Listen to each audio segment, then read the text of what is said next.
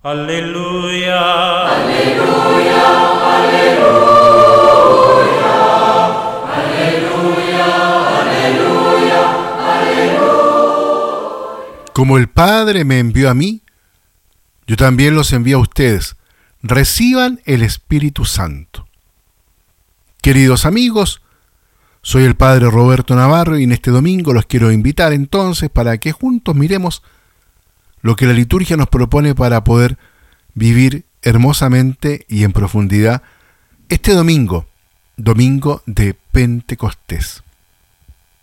Esta es una gran fiesta, aunque tenemos que decirlo que en realidad todas las solemnidades litúrgicas de la iglesia son importantes, son grandes, sin embargo, esta, la de Pentecostés, tiene una singularidad, porque marca el cumplimiento del acontecimiento de la Pascua, de la muerte y la resurrección del Señor Jesús a través del don del Espíritu del resucitado. Hemos llegado a la plenitud del misterio pascual. Para Pentecostés nos ha preparado en los días pasados la iglesia con su oración, con la invocación repetida, intensa al Señor para obtener una renovada efusión del Espíritu Santo en el hoy de nuestras comunidades, en el hoy de nuestras familias, en el hoy de nuestro país.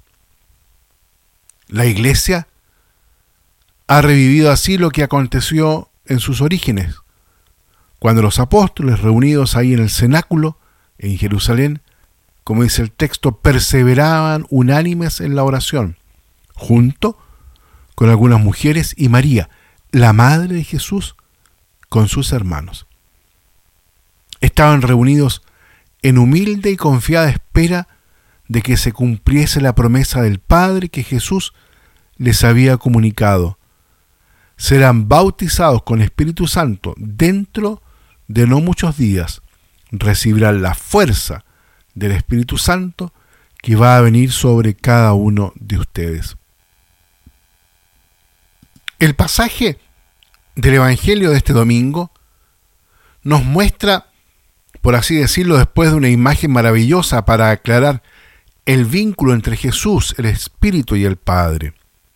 El Espíritu Santo se presenta como el soplo de Cristo resucitado. El evangelista Juan retoma aquí una imagen de la narración de la creación donde se dice que Dios sopló en la nariz del hombre un aliento de vida. Aparece ahí en el Génesis, en el capítulo 2.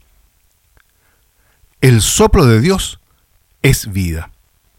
Ahora, el Señor sopla en nuestra alma un nuevo aliento de vida, el mismo don del Espíritu Santo, es decir, su más íntima esencia, y de este modo nos acoge en la familia de Dios.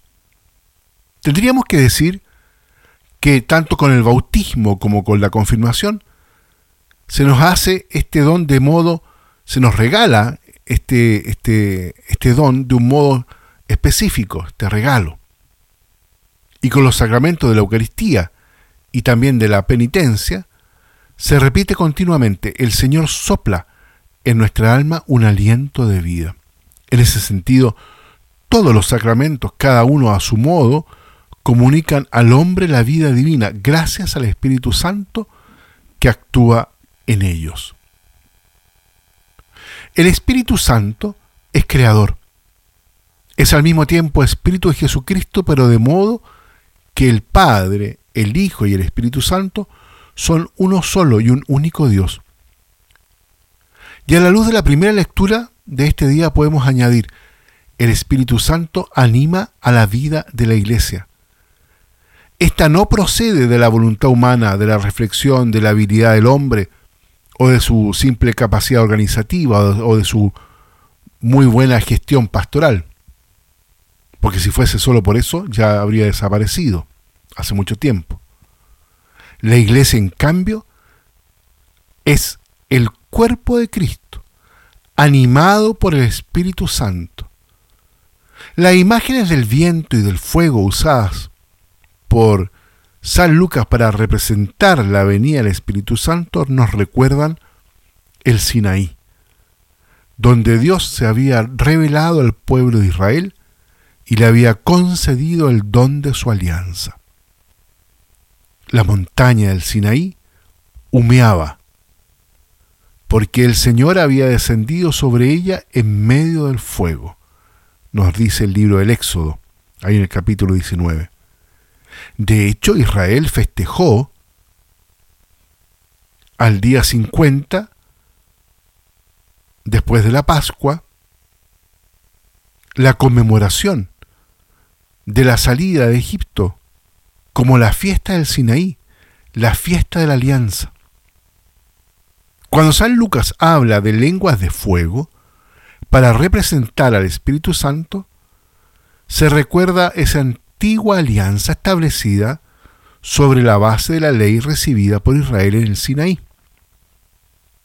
Así el acontecimiento de Pentecostés se representa como un nuevo Sinaí, como el don de una nueva alianza, un nuevo pacto, en el que la alianza con Israel se extiende ahora a todos los pueblos de la tierra, en el que caen todas las barreras de la antigua ley y aparece su corazón más santo e inmutable, es decir, el amor, que precisamente el Espíritu Santo comunica y difunde, el amor que lo abraza todo. Al mismo tiempo que la ley se dilata, se abre, aún volviéndose más sencilla, es el nuevo pacto que el Espíritu escribe en el corazón de cuantos creen en Cristo. Es la alianza que ha llegado y ha penetrado lo más profundo de nuestro interior. San Lucas representa la extensión de esta alianza a todos los pueblos de la tierra a través de una lista de, poblaciones considerables para aquella época. Con esto se nos dice algo muy importante, que la iglesia es católica, es universal desde el primer momento, que su universalidad no es fruto simplemente de la inclusión sucesiva de comunidades diversas, sino que nació en la universalidad. De hecho, desde el primer instante el Espíritu Santo la creó como iglesia de todos los pueblos. Abraza al mundo entero, supera todas las fronteras de raza, clase, nación. Borra todas las barreras y une a los hombres en la profesión de un Dios único, uno y en la comunidad de las tres personas. Por eso que podemos decir que la iglesia de un principio es católica y apostólica. Esta es su verdadera naturaleza y como tal debe ser presentada y reconocida. Es santa no gracias a la capacidad de sus miembros, sino porque Dios mismo, con su espíritu, la crea, la purifica y la santifica siempre. Por último, para simplemente concluir, los discípulos se llenaron de alegría al ver al Señor. Estas palabras tan humanas, tan profundamente humanas. El amigo que se había extraviado está nuevamente presente y vivo. Y por eso el corazón se llena de alegría. Sin embargo, dice mucho más. Porque este amigo perdido no viene de un lugar cualquiera, sino porque viene victorioso, ha roto la muerte, ha traspasado con su victoria y su resurrección a la eternidad. Es el amigo, el de siempre, pero ahora inserto, ¿cierto?, en esta nueva realidad que le regala la resurrección. El Espíritu Santo viene para mostrarnos e incorporarnos en esta nueva realidad de Cristo vivo y resucitado. Muy bien, queridos amigos, pidámosle a la Virgen María, especialmente en este domingo de Pentecostés, que implore con fuerza para cada uno de nosotros este Espíritu de Cristo vivo y resucitado, haciendo que nuestra alianza crezca y madure hasta la eternidad. Que Dios los bendiga a todos y a cada uno. Alleluia. Alleluia. Alleluia.